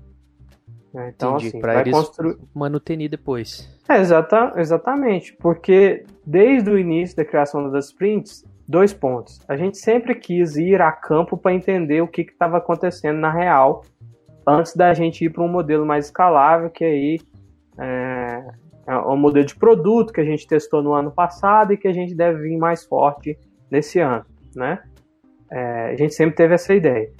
E segundo, que a gente sempre teve a ideia de que a gente tem que fazer o repasse tecnológico, porque fazer o famoso pano preto de empresa, de, de, muitas empresas de consultoria faz, que vai lá, entrega o projeto, depois faz um pano preto. Não, só eu sei manter, você tem um contrato vitalício aqui e se ferrou, né? Está na minha mão. Cara, a gente, a gente veio do. A gente tem o know-how de um mundo de dados que a gente sabe que a solução que a gente faz hoje, daqui cinco anos, ela não é mais compatível com o mercado. Mercado. Não tem como. Você tem que estar tá sempre inovando. Então, a gente sempre teve esse viés de, cara, eu vou fazer isso aqui, eu vou te entregar e eu vou para o outro desafio que você tem aí. Então, assim, eu vou fazer o Data Lake, vou te entregar, vou fazer todo o repasse de tecnologia, mas com o Data Lake pronto, eu quero fazer aquele modelo lá, né? Que aí a gente tem também um trabalho que antes na pré-projeto, pré que é um trabalho de consultoria também, que a gente faz o mapeamento de oportunidades. Então, muitas empresas, ela, ela tá vendo ali, tem uma demanda de dados, tem um valor ali inexplorado, mas ela não sabe qual iniciativa que ela começa, né? Porque ela tem várias variáveis que ela tem que analisar, que é valor do que, que vai ser entregue naquele projeto, de demanda de complexidade, custo, né? De o quanto que ele pode fazer ali aquele projeto generalizar para o restante da empresa, enfim. Todo esse trabalho de estudo a gente também faz por meio de consultoria, né? É, e aí a nossa ideia é sempre, cara, principalmente em empresas grandes, né? A gente entra, faz esse trabalho de estudo de oportunidade, de mapeamento de oportunidade, a gente ataca o primeiro, que é o que o mercado chama de long hanging fruits, que é as frutas mais, mais doces e baixas da, da fruteira, né? Uhum. E aí depois a gente vai terando, vai terando, porque a gente entrega um projeto, dá um grau de maturidade mais foda para a empresa, né? Entrega um outro projeto, vai para um grau acima. E aí, quanto mais você vai subindo nessa escada, mais valor você vai entregando. E isso é bom para a empresa, porque ela não fica presa ali naquele, naquele refém ali, porque a gente faz transferência tecnológica, e ela sempre vai para um projeto de maior valor, né? E para a gente, porque a gente também vai para um projeto de maior valor, que no final das contas a gente pode entrar com modelos mais lucrativos para a gente, né? Então, às vezes, por exemplo, um projeto que às vezes não tem é uma estruturação de um data lake, um projeto no futuro de um modelo, eu posso entrar um modelo de machine learning, eu posso entrar com um modelo de, de compartilhamento de resultados, de receita, né? De revenue share. Então, eu gerei, vamos supor que eu, eu gerei 20 milhões ali pro cara, eu quero a fatia ali, 2 milhões. É um modelo lucrativo, né? E só uhum. lá nessa ponta de. Só quando a empresa é muito madura, tecnologicamente, você consegue ir para um modelo desse tipo, né? Se o cara não tem um data lake, se o cara não tem um DW, se o cara não consegue nem saber pois o é. quanto que ele está gastando com o time de tecnologia dele, com a cloud dele, como é que você vai sugerir um modelo de compartilhamento de receita, né? É, a gente não, sempre teve essa ideia. Maturidades, né? Exatamente. Mas aí a gente meio que mudou, né? A gente, a gente lançou, teve a ideia de lançar um produto no ano passado, por causa da pandemia, a gente decidiu focar no, no consultoria, que ainda bomba muito, né? Necessidade de serviço está gigantesca. Vide canal Jobs da, da, Data Hack, né? Tanto de gente que as empresas precisam contratar. É, mas a gente sempre teve a ideia de produtizar. Então a gente começou com o Coletix, que é um, é um cara, uma ferramenta de coleta de dados, né? Concorrente aí do Stitch Data, do Airbyte, que saiu recentemente, Fivetran e tal. É, mas a gente meio que deixou o projeto em background, tem dois clientes usando. Uhum. É, mas a gente vai retomar agora mais forte. Né? Agora a gente está num timing de, perfeito de mercado para a gente ir para uma próxima jornada. Né? Focar uhum. menos em serviço e focar mais em produtos. Né? Que é isso que é o que o mercado todo precisa fazer também. Né? Não dá para ficar todo, todo banco, toda grande empresa contratar 200 engenheiros de dados para fazer o mesmo data lake, né? Fazer o mesmo, é o mesmo. Assim, pode mudar uma ferramenta ou outra. Ah, um é na Azure, um usa Redshift, o outro usa BigQuery. Mas, cara, no final das contas, as features base é a mesma coisa, né? E tá todo mundo aí nessa briga de rouba-monte de contrato engenheiro de dados um, cara trabalha um ano lá, não bota nenhum projeto em produção, já vai para outra empresa, porque oferece mais, né? Então, assim, já está já tá bem evidente que tem uma oportunidade de mercado aí para quem começar a criar produtos que facilitam a vida de profissionais de dados, né? Pô, e você falou aí já da questão das nuvens aí. É, eu vi que vocês têm, tipo, um, ganharam um selo aí da AWS, alguma coisa de parceria por vocês usarem uhum. as tecnologias deles, blá blá blá. É, como, como, é que, como é que ganha isso? É porque vocês usam, tipo, na infraestrutura da empresa ou vocês têm uma infra de vocês? Vocês indicam para a empresa usar AWS? Uhum. Então, é essas nuvens, elas têm um programa de parceria que normalmente é, gira em duas formas de parceria. Uma, você pode ser um parceiro tecnológico, e aí você tem um produto e oferece a tecnologia, seu produto, sobre a nuvem, né? Uhum. Então, por exemplo, New Relic, é, próprio Elasticsearch, é, várias dessas empresas que têm solução SaaS ou PaaS, elas são parceiras de tecnologia dessas clouds, né? Porque elas têm uso da plataforma, né? E tem o parceiro de consultoria. O parceiro de consultoria é o cara que vai ajudar as empresas que estão nesse processo de migração, né, a adotarem a cloud. E aí a DataSprints é hoje uma parceira, um parceiro de consultoria nível avançado da AWS e a gente está buscando os outros níveis de outras clouds também. Da Microsoft Nossa. a gente está buscando o, o Silver, que depois vira Gold, e depois vira um outro nível lá, que eu não sei qual é. é. Então todas essas nuvens têm, né? E aí uhum. o parceiro, ele, ele avança nessa parceria de duas formas. Primeiro, ele cria oportunidades né, para a nuvem, oportunidades comerciais. Quanto mais ele cria mas ele, ele ganha na parceria e certificação. Então, os profissionais, principalmente parceiros consultivos, eles precisam ser certificados, né? Você precisa bater um número ali de profissionais certificados para você ganhar o selo, né? Entendi. Por quê? Porque isso garante, né, uma forma de, de da, da AWS garantir que os parceiros realmente sabem o que estão fazendo dentro da plataforma, né? Hum. Pô, e aí tem massa, todo um caminhozinho. Aí você tem que, ah, você tem que ter X certificados de X níveis e X clientes de tal nível, né? E você vai avançando, né? E em troca você ganha alguns benefícios, né? Primeiro, entrada de mercado, então assim, acaba que quando chega um cliente na AWS, na, na Google Cloud, na Azure, ele chega falando assim, nossa, cara, tem que fazer um data lake aqui, eu tenho que estruturar um DW, ou tem que migrar meus, meu serviço para microserviço, fora de dados, né? Tem um, uhum. puta, puta, um monte de coisa que o cara pode fazer. A AWS e a GCP, eles não têm time para entregar isso aí, e nem o cliente tem o time capaz, né, para fazer essas migrações, esses projetos de adoção. Ele tem que indicar parceiros, né? E aí ele indica os parceiros certificados. Entre, assim, né, teoria ele indica, né? Nem sempre indica, né? Nem sempre. Mas assim, pelo menos é, é, a gente tem a certificação e isso ajuda a gente comercialmente, obviamente. Então assim, Pô, é, uma grande empresa, muitas das vezes, ela vai no parceiro certificado e pronto, né? Não quer dizer que todos os parceiros certificados são muito competentes todos são de alguma forma competentes, mas nem todos são do mesmo nível, do mesmo nível, e nem quer dizer que parceiros que não são certificados não são competentes também. Né? Uhum. É uma forma de validação e de ganhar mercado, né? E é uma relação, no final das contas, é ganha-ganha. A Data Sprints, por exemplo, não só essa abertura de mercado que, que tem, mas você ganha créditos de POC, você ganha créditos para iniciativas internas, então, se você quer criar um produto, você ganha crédito em nuvem, eles te dão. É, a gente tem, por exemplo, um projeto é, que é que é, nasceu na Data Sprints, mas é um projeto voluntário e aberto que chama Health Lake. Né? É um projeto voluntário para a galera. O pessoal está montando um, um, data lake com dados públicos e privados de saúde no Brasil. Né?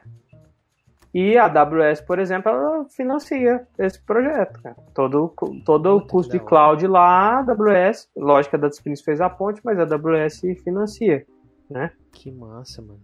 É, então tem vários, vários benefícios de se, se aproximar das grandes clouds, né? O principal é cara, as clouds não conseguem. Eles não conseguem atender demanda. Não conseguem até os profissionais certificados deles, os arquitetos, muitas das vezes os arquitetos que a gente conversa na AWS, na Azure, em todas as clouds, eles não têm o mesmo know-how que a gente tem. Por quê? É, cara, o time do Brasil não fica no Brasil, cara. Um arquiteto da AWS que tem três anos de AWS no Brasil, de dados, arquiteto de dados, uhum. Pode contar nos dedos, cara. Não tem. Sacou? É, até tem uns episódios atrás a gente conversou com o Patrick, né? Ele trabalha na AWS lá na, na África do Sul, né, cara? Ele fala, ó, é, minha especialidade aqui é EMAR, eu atendo os clientes que precisam do EMAR, mas, cara, fora disso, assim, às vezes eu tenho que passar o ticket para outra pessoa, porque, cara, é muito produto e é foda, não sei, é. tipo, pô, a gente que, que, trabalha dia a dia ali, assim, você cria, você tem o teu leque de produtos, às vezes você sabe muita coisa de vários, né, porque você tá no dia a dia usando ali, né, cara, isso que é bacana também. É. E, putz, cara, a, a empresa de vocês é incrível, cara. E tá num, num, nicho muito forte, né? Porque área de dados ainda agora precisando de serviço pra caramba aí, cara. Puta, que tesão. Precisa vocês, muito. Pô, pô, pra caramba, muito nossa, bem, cara. cara. Assim, a gente já tá identificando que é um mercado que vai criar cada vez mais concorrência. Né? Uhum. É, você trabalhar com serviço é, é uma coisa muito difícil porque você tem que ter. Qual vai ser seu diferencial? Em serviço, você tem duas formas, duas formas básicas de você ter diferencial. Isso, na minha opinião, de empreendedor também de três anos de experiência, né? Não vou ficar falando, falando que eu sou o dono da verdade. Mas, a meu ver, de serviço, cara, você tem dois tipos diferenciais que você pode ter. Primeiro, marca. Então, você tem uma marca tão valiosa que aí, cara, as pessoas te contratam. Por exemplo, McKinsey, né? Consultoria hum. estratégica é, em tecnologia, ThoughtWorks, a própria Accenture, né? A marca ultra valiosa, forte, né? IBM, que também faz serviço pra caramba, né? É, ou isso, ou preço. E aí você competir com preço, meu irmão, é difícil. Porque como é que eu vou competir com preço com a Stefanini, por exemplo, né? Que é focada em serviços gigantescos. Cara, a Stefanini chega lá e fala assim, cara, eu vou te dar aqui três meses de graça e vou fazer essa POC aqui com 10 cara. Para eles não faz nada no orçamento deles. Para Datspins quebra. eu colocar três caras de graça num projeto, dependendo assim, não, não quebra, mas assim, ferra muito, né? É. E esses caras eles conseguem, por causa do, do, do efeito de escala, né? O, é comum no serviço, né? O efeito de escala, o cara consegue preços muito competitivos, né? E aí, e aí que tal pega, né? Eu converso, converso muito com o Luiz, né? A gente conversa bastante. Sempre conversamos sobre, cara, dá para fazer um negócio de um bilhão de reais em serviços? Dá. Olha, não sei se vocês conhecem a CIT, né? A CIT, hum. uma puta de uma empresa aí de, de consultoria de software, né? De transformação digital, que se chama, né? Mas é de desenvolvimento de software é um negócio bilionário, já bateu mais de um bilhão há muito tempo, eles faturam bilhões. Avenue Code, enfim, tem várias consultorias novas aí de produção de software que são negócios milionários, né? É, mas é mais difícil chegar lá, cara. Muito mais difícil. Né? Você precisa de 10 anos, 15 anos, né? É um negócio difícil de manter, porque é muita pessoa. E a concorrência é desleal, cara. A concorrência muitas das vezes é desleal nessa área. Agora, quando você vai para um, um, modelo de produto, aí você tem vários diferenciais que você pode embutir no seu produto. É um produto mais tecnológico, é um produto que atende mais certo tipo, certo nicho de mercado, né? Tem várias coisas que você pode criar aí que pode ser seu seu diferencial competitivo no mercado. A galinha dos ovos de ouro ali, né? é, cara. E, e, cara, convenhamos, em dados tem muita oportunidade. Muita oportunidade. Demais. Cada, todo dia aí a gente vê uma startup nova fazendo uma solução assim. Você fala assim, putz, por que, que não fizeram isso antes? Né? Verdade. Pois é. é. Não, não só em dados, né? Em dados eu acho que mais, porque até as, as grandes clouds as soluções deles de dados ainda não, não são são melhor assim, sabe? Agora, tá bem se você vai, né, cara? É, tá bem embrionário. Se você, se você for comparar, por exemplo, a Data Robot, que é lá de alta ML, né? Cara, Data Robot é um, é tipo, vai virar um Excel ah, no futuro, né? Vai virar um Excel de fazer modelo de machine learning. Todo mundo vai aprender Data Robot. Por quê? Porque é, é, usável, é bonito, é gostoso você usar a ferramenta Data Robot. Agora, cara, você vai na AWS lá, SageMaker da vida. Tudo da AWS. Da, maioria das clouds, mas a AWS é pior, velho. A AWS é tudo espartano pra caramba de usar, é difícil, complicado. Você precisa ler uma API, você precisa usar uma CLI, é, é muita integração. Aí fala, ah, você faz isso aqui, não sei o que, no final das contas é 50 lambda que tem que deployar, né? Não é, não é simples. Agora, essas startups aí que estão surgindo, cara, um monte, um monte, assim, elas realmente estão surgindo para revolucionar o mercado de dados, né? E, e elas estão surgindo hoje lá fora. Então elas têm um modelo de precificação que não atende hoje no Brasil. Então, é, cara, quem fizer aqui Sai vai, vai sair na frente aqui, cara. Aqui, as pessoas, às vezes, da, da área técnica não vê muito, mas tem uma barreira gigantesca você vender um software de fora aqui. São muito poucas empresas de tecnologia que têm um, um, uma, um setor grande com suporte, com, de até vendas mesmo, para atender as, as, as, demandas das grandes empresas. Então, assim, é, por exemplo, uma solução de uma de uma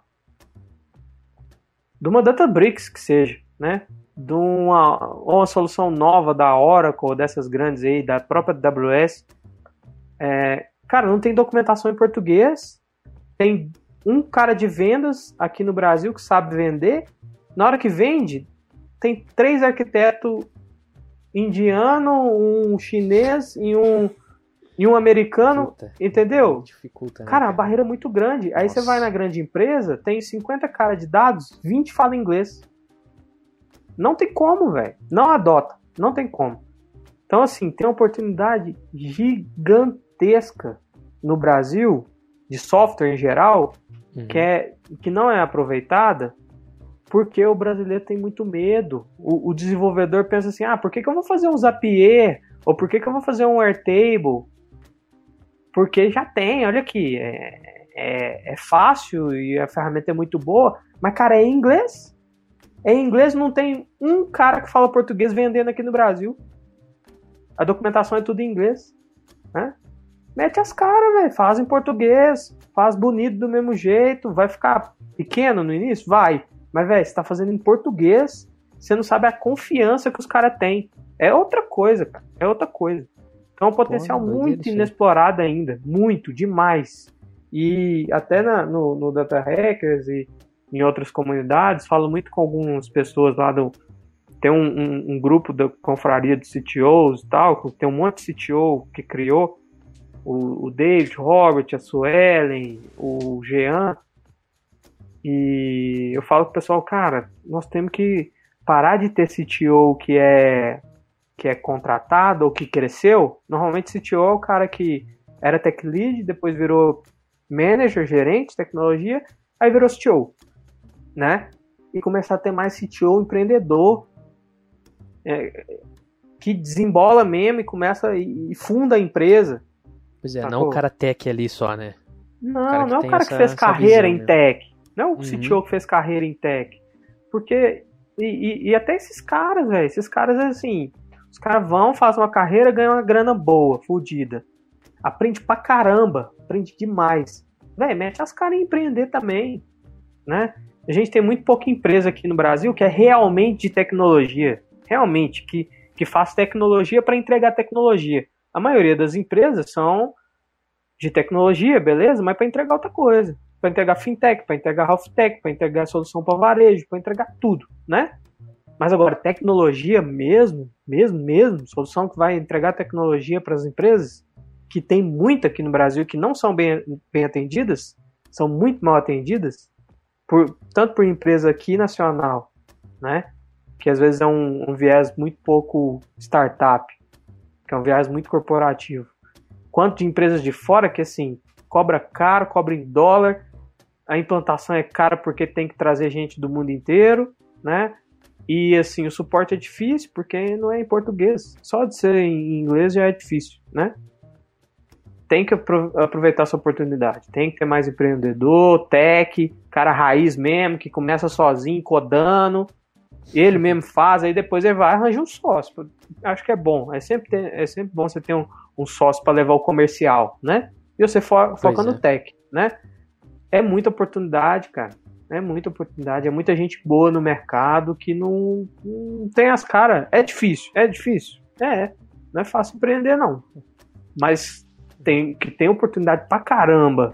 E que em tecnologia, às vezes a gente faz um negocinho que parece que a gente tá fazendo mágica criando fogo, saca? Aquele cara que volta no passado e dá o isqueirinho. Cara, tem demais, velho, tem demais. Vocês não têm noção das grandes empresas, tanto que os caras têm problema, que é hoje roda no Excel, saca? E poderia ser resolvido por um sistema. Coisa básica, né, cara? Muito básico, pois é. muito básico. Em dados, então, aí o mar é infinito. E ó, a galera que tá escutando aí, que entrar no mundo tecnologia ou já tá no mundo tecnologia, né? Às vezes tem um nicho a ser explorado, se você tem um perfil empreendedor, cara.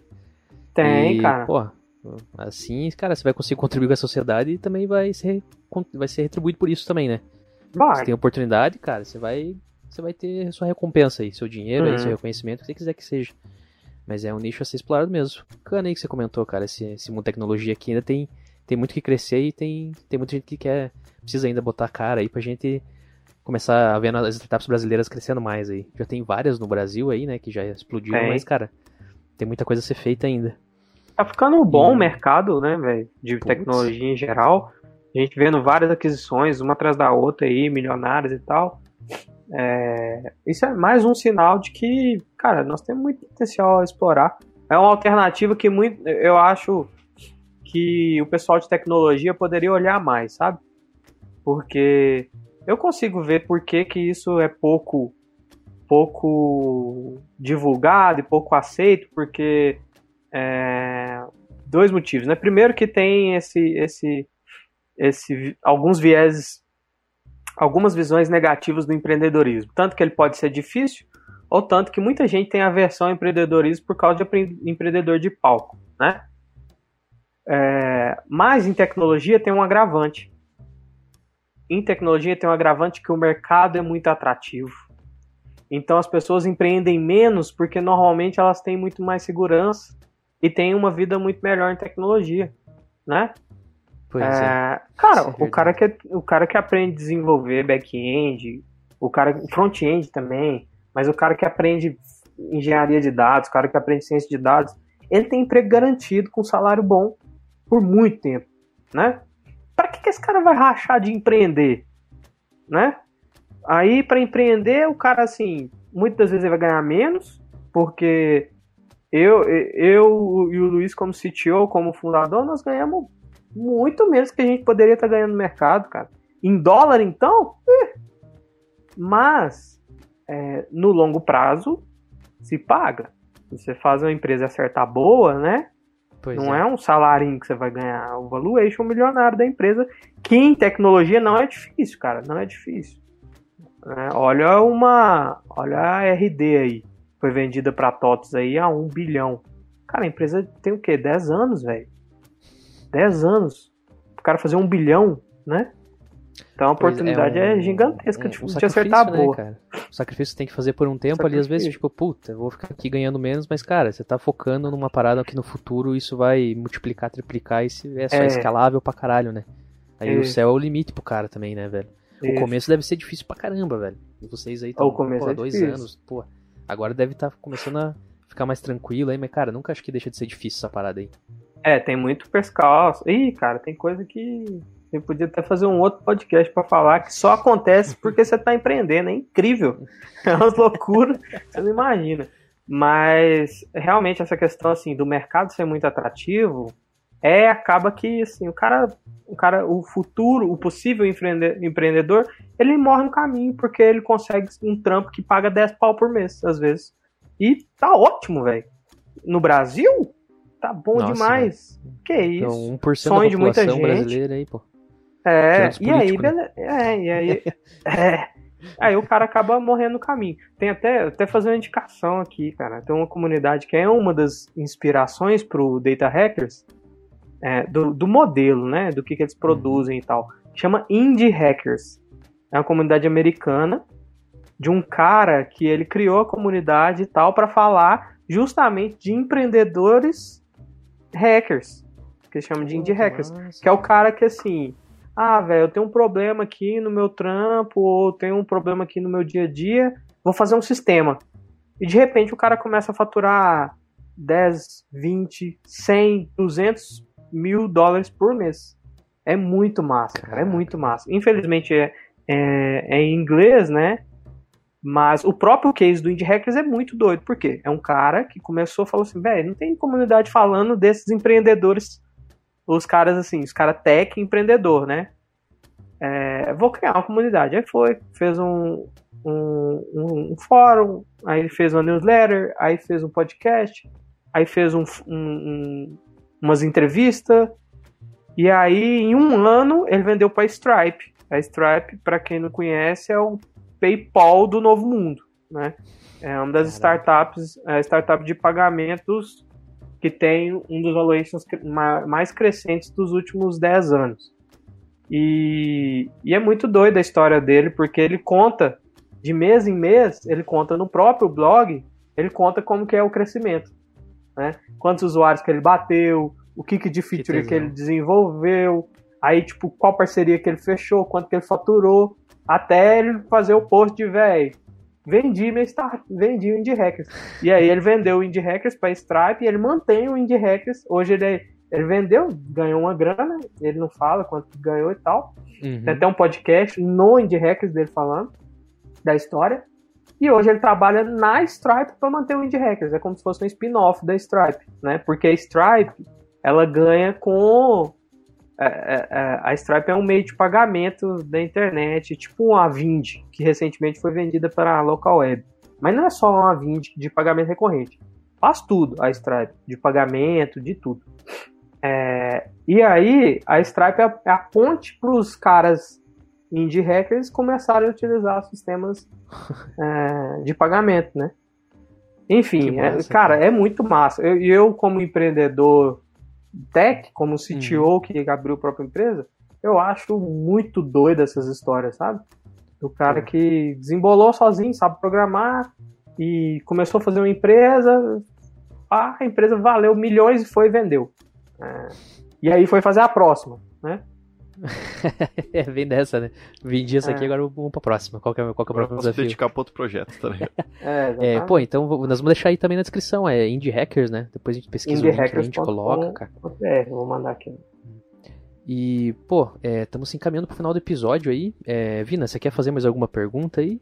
É, só um, um, breve comentário, na verdade, sobre esse assunto do empreendedorismo aí, que eu acho que, assim como o Alan falou no começo, né, que, pô, foi morar um tempo com a mãe e tal, para poder fazer o, o, negócio acontecer, eu acho que entre é, essa pessoa que ele falou que recebe um salário bom, né, recebe uma proposta muito boa e acaba desistindo da ideia, ou desistindo de, de criar alguma coisa que é uma dor, seja no trabalho dela ou na vida dela em relação à tech, é justamente é, é esse espaço do cara, tipo, meter a cara e pensar assim, bom, eu posso me fuder por um determinado tempo isso aqui não dá em nada, mas eu posso me fuder por um determinado tempo isso aqui mudar a vida de alguém, ou até uhum. a minha mesmo.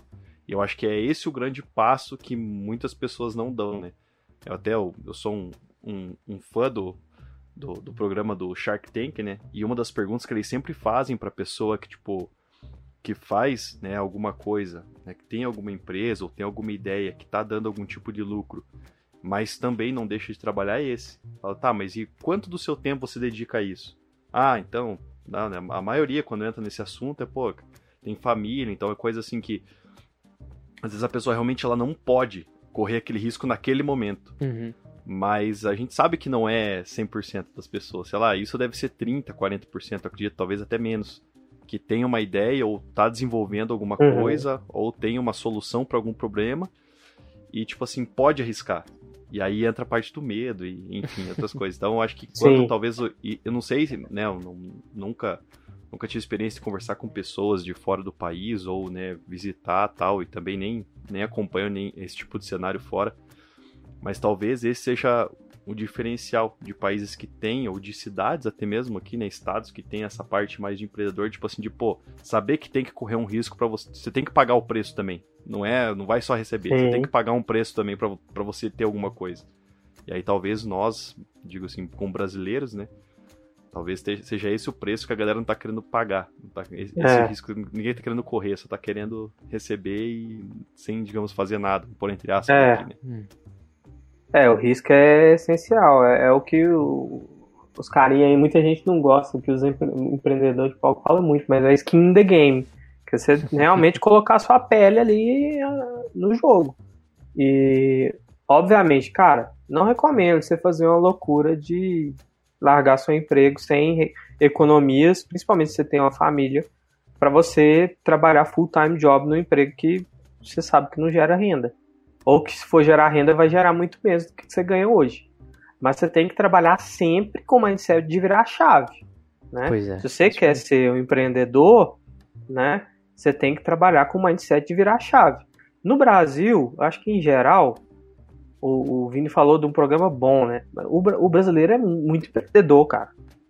Porque assim, é um tanto de gente que abre uma lojinha na esquina de qualquer coisa e sai desembolando né? Que a gente não percebe, a gente não para para pensar. Depois, quando você vira empreendedor, um negócio massa que acontece no seu mindset, massa não, né? Eu acho massa. Muita gente acha pai. Mas assim, você vai num açaí e você pensa assim, velho, será que esse cara tá faturando? Será que esse cara que ele contratou aqui é CLT ou é PJ? Nossa, pandemia manda fechar, o que, que esse cara vai arrumar? Né? A gente não para, normalmente no dia a dia a gente não para. Quando a gente começa a empreender, a gente faz isso com quase todo lugar que a gente entra. É, e você vê que no Brasil tem, apesar de todos os pesares, o brasileiro é muito empreendedor. Mas em tecnologia não é, não é mesmo, por causa desse cenário de segurança, né? Então, eu acho que o cara de tecnologia tem muito potencial, muita gente gosta de fazer side project em tecnologia, Igual a gente tá fazendo, gravando aqui, velho, 9 horas da noite. É um side project para falar de uma coisa que a gente curte, né? Que a gente uhum. faz porque a gente tem diversão em fazer, né? Tesão mesmo em fazer. Mas, se você pensar em projeto, em empreender, você tem que sempre pensar em virar chave, né? Como que você pode gerar do, do que, que você está fazendo, do que, que você gosta de fazer, em virar chave para você ficar full time. E aí sim, aí você vai fazer um negócio que vai te sustentar, que vai crescer, que vai sustentar mais pessoas, né? É... E melhor ainda, né? Você vai trabalhar com o que você tem tesão pra caralho ali, né? Você, puta, é isso aqui mesmo que eu quero fazer e ainda bem que eu posso trabalhar com isso aqui, só com isso, né? É, cara. Eu, eu vou ganhar é, dinheiro com esse isso. Esse é o sonho, né? Não só do brasileiro, acho que de todo mundo, né? É, é. você, tipo, achar uma parada que você realmente tenha paixão por aquilo. É. Não, não criar uma paixão pelo que aquilo te oferece. Mas sim você, sim. você conseguir se sustentar, ter uma renda, ou sustentar uma família, ou o que quer que seja o objetivo financeiro daquilo, mas com uma parada que você curta. Que daí é o tal do. do como que é, quando você faz o que você gosta, você não trabalha, né? Tá ligado? é, é, é uma parada assim, né? É. É, isso aí é verdade também. Apesar de, dependendo do que, que, do que, que você vai empreender, se você for numa jornada igual essa que a gente embarcou aqui na Data Sprint, de fazer uma empresa muito grande, é, que cresça muito rápido, acaba que assim, você vai, por muito tempo você vai ter que fazer coisas que você não gosta, né? É, e que você não é a melhor pessoa para fazer. Mas você faz pensando no que, que você vai construir, né? Onde que você quer chegar, né? Então, assim, pô, eu sempre gostei demais, até hoje, gosto muito de engenharia de dados. Muito. Mas, cara, hoje eu não posso gastar meu tempo em ficar fazendo code review, uhum. commit nos projetos que eu gostaria, né? Às vezes até acompanhar um projeto ou outro que eu gostaria de acompanhar de perto, cara, eu tenho que colocar meus líderes técnicos para acompanhar, né? Não posso mais fazer o que, que eu gostava muito. Mas aí você vai buscando outras coisas que te dão tesão em fazer, né? E, e você tem que ter sempre o um mindset de, principalmente numa empresa de crescimento acelerado. Quer empreender? Empreender também tem várias, várias alternativas, né? Você pode empreender e você pode continuar empreendendo sozinho, igual um indie hacker. Você pode empreender e fazer uma empresa que cresce pouco e que vai gerar um lucro para você para o resto da vida. Você pode fazer uma empresa que cresce de uma maneira tradicional. Ou você pode meter o louco e fazer uma empresa que cresce é, dobra, triplica todo ano. Se você quer fazer uma empresa que dobra e triplica todo ano, você tem que entender que você provavelmente não vai ser o melhor cara para fazer a maioria das coisas que você está fazendo na empresa hoje.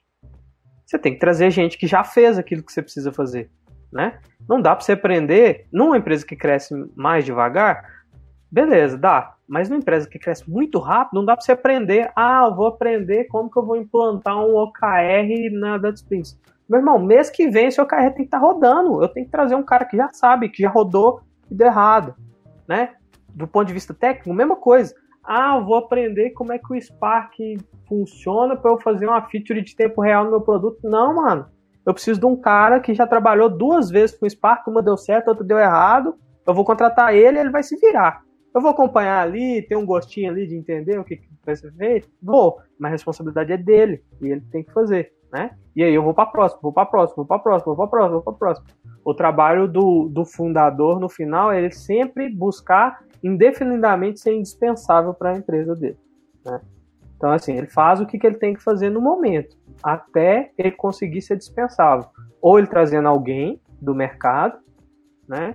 Ou ele capacitando alguém internamente muitas vezes dá certo, né? Muitas vezes dá é. certo. E é, é, tipo, acho que tem que ser isso mesmo, né, cara? Senão a empresa não consegue crescer. Se for ficar dependendo de uma pessoa para sempre ali, não consegue escalar, não consegue ir pra lugar nenhum. Você tem que. É... O cara que é. O cara que tem que pensa com essa cabeça aí de dono, né, do negócio, ele tem que saber, não, velho.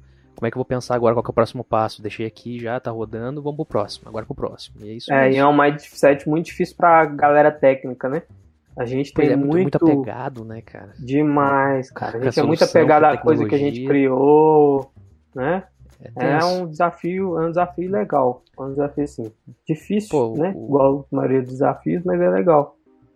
O, o, papo que a gente teve aí foi muito massa, cara, porque a gente trouxe essa visão aí de que o mercado de tecnologia às vezes não gira em torno só de você trabalhar aí com um emprego garantido e um salário bom, entendeu? É. é. Que para quem tem esse perfil de empreendedor, acho que deu aquele toquezinho assim, tipo, caraca, velho, quanta oportunidade que tem aí que eu posso posso me desenvolver, posso criar aí.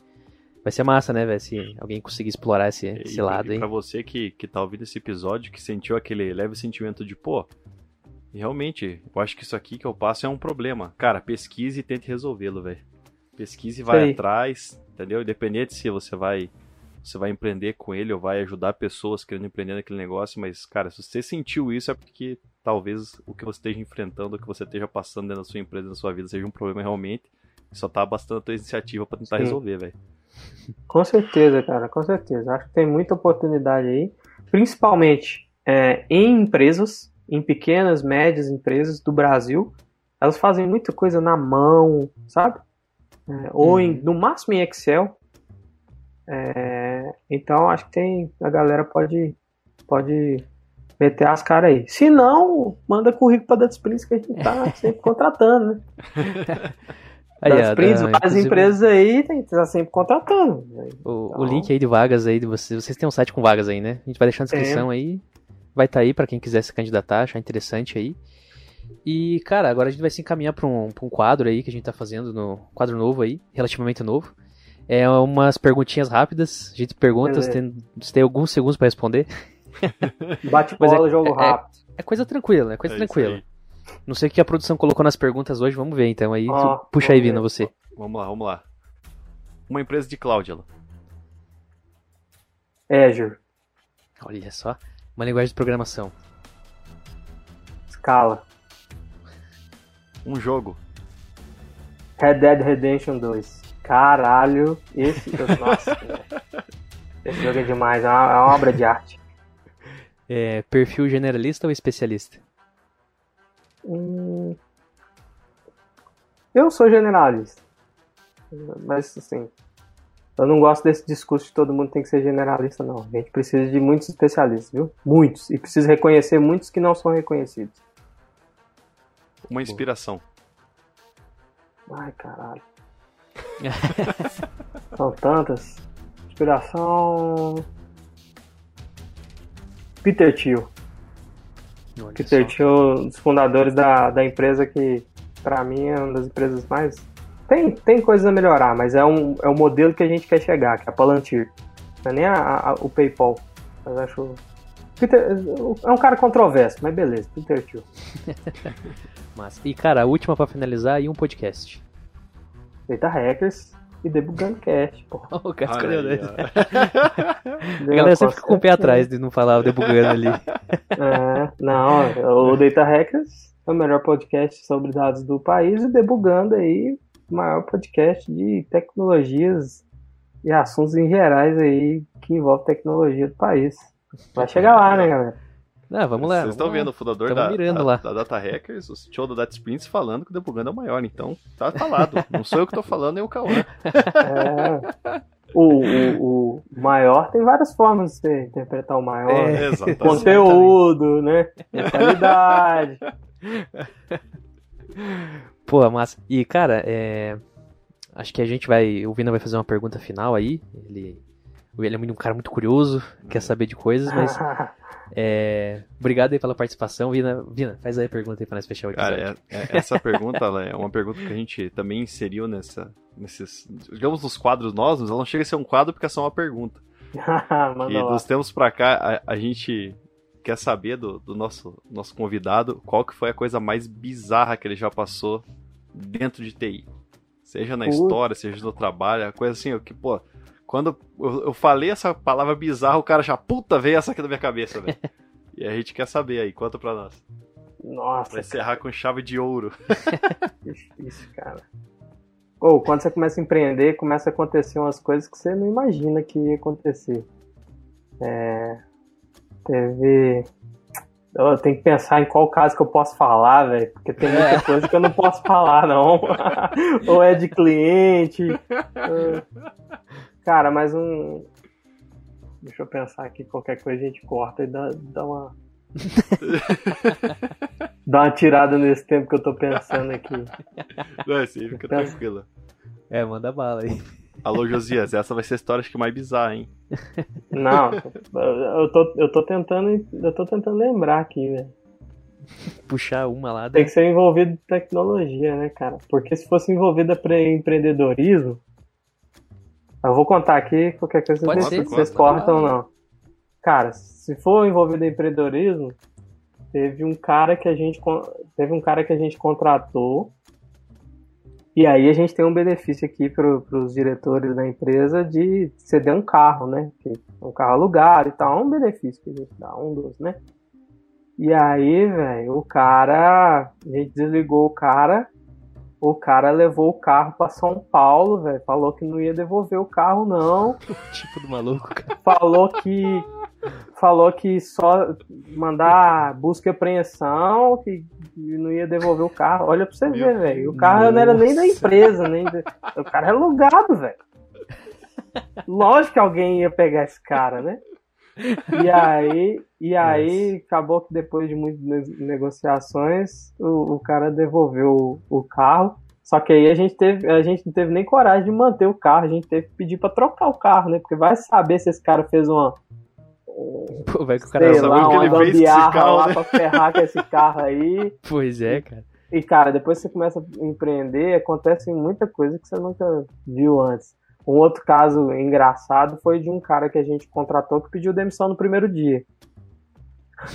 E assim, aí você pensa assim, o cara pediu demissão no primeiro dia, você pensa assim, da dispensa é que nem o treinamento do BOP, chegando os caras dando tapa na cara, não sei o quê. Não, mas o cara pediu demissão no primeiro dia porque porque o, o, o, trabalho era envolvia muita engenharia de dados do ponto de vista de ETL.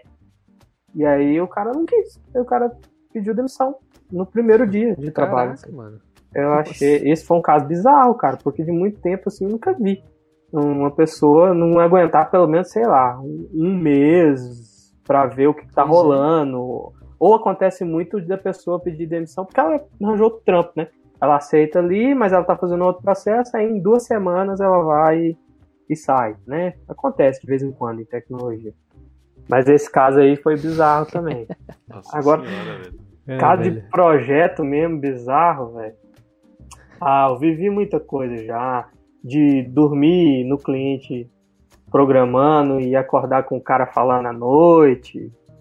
O cara, tipo, o cara tendo pesadelo, tipo, não, isso aqui, isso aqui tá errado, eu não vou comitar não. Já teve coisa desse tipo assim também. Cara, que massa, essas histórias são foda, hein, velho. Cara, é, é foda porque assim, que nem o, né, o Al tava falando agora, né? Tipo, não envolve necessariamente só tech, mas assim, se ele não tivesse começado a empreender nessa área, alguma delas nunca teria acontecido, tá ligado? Pô, você é. nunca fica sabendo, né? As é. empresas são muito boas para Isso que é as empresas normalmente são muito boas para abafar coisas que acontecem assim, bizarras, sabe? Mas esse dia aí do que a gente dormiu no cliente lá foi, foi legal, porque a gente não devia, a gente não poderia ter dormido lá no cliente, que era um cliente de órgão público. Uhum. Né? Mas meio que a gente conseguiu uma autorização lá pra gente ficar, porque o projeto estava atrasado e tal. E aí no dia seguinte, a gente queria ir embora e tava tudo fechado lá. E aí o cara falou assim: não, vocês vão ter que ficar aqui e vai ter que aguardar a guarda municipal. O cara era da guarda municipal, a guarda municipal chegar. Nossa, cara. E aí nós ligamos pro nosso gerente de projeto. E era, era feriado, por isso que tava fechado. E aí e aí, cara, o gerente de projeto ligou pro prefeito de BH, velho. Você acredita? Não sei como o cara ligou pro prefeito de BH que liberou a gente sair sem fazer nenhum boletim de ocorrência do lugar que a gente tava. Nossa, cara. Esse foi, esse foi um caso, esse foi um caso, eu lembrei aqui, foi o um caso do, do, meu primeiro emprego que foi, foi engraçado, foi legal. que massa, velho. Pô, encerramos o episódio aí com uma chave de ouro, a história ouro, hilária, cara. velho. Porra. E, sério, cara, Alan, muito obrigado por ter participado aí, velho. É, tenho certeza que, cara, agregou muito aí pra galera. Eu curti demais esse episódio aí também. E, pô, se quiser dar, fazer algum jabá aí, palavras finais, cara, agora é o momento aí. Não, o, o Cauã e Vini, agradeço pra caramba o espaço. Cara, gosto muito de incentivar comunidades, trampos assim, igual de vocês, de evangelização em tecnologia, em dados. Então, agradeço mesmo, fico muito satisfeito. Passa rápido, né? Quando o papo é, é bom, passa rápido. É, Tô à disposição aí, cara. Se vocês precisarem, se vocês quiserem gravar próximos episódios aí, na hora que a Netflix bater um bilhão de valuation aí, a gente tá à disposição. é, e galera aí que tá ouvindo, se você gosta da área de dados, tem interesse sobre inteligência artificial, ou se você já está mais aprofundado, quer entender mais sobre machine learning, sobre engenharia de dados, sobre ciência de dados, vai lá em www.datahackers.com.br. Lá você vai ver todo o conteúdo que a gente produz. Então, a newsletter, como que acessa o nosso chat no Slack, é, os nossos podcasts, a gente tem mais de 40, vai por, por 40 aí, episódios com muita gente referência, com muita gente iniciando, com muito bate-papo igual aqui da galera debugando, muito livre, aberto, é, falando palavrão também, né, descontraído, é, mas também com muito conteúdo, muito conteúdo fera.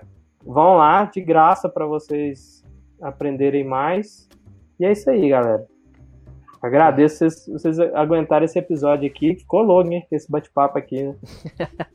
né? Quando tem conteúdo aí é, é bom, velho. Passa muito rápido. É aquela coisa, galera, que eu sempre falo. Aproveita quando tá aula de graça aí, velho. É, exatamente. Tá aula de graça. Aproveitar. Aproveitar. Mas, pô, show de bola. Então, cara, obrigado de novo aí pelo teu tempo, participação. Foi um episódio foda. Vina, obrigado de novo. Você também tá participando aí, cara. Todo Tamo episódio junto, com a cara. gente. Tamo aí. Tamo aí fazendo papel Muito da massa. pessoa que tem muitas dúvidas. Pois é, pô, é incrível, cara. Só perguntas incríveis. Exatamente. E assim, é, um abraço aí pra comunidade Data Hackers também, aproveitando a galera aí já. E segue a gente no, nos canais aí de qualquer rede social aí, Debugando Cast, nós estamos em, em tudo quanto é lugar. E qualquer coisa, pode mandar mensagem pra gente que estamos à disposição aí. E um abraço, galera. Até o próximo episódio e tchau! Falou!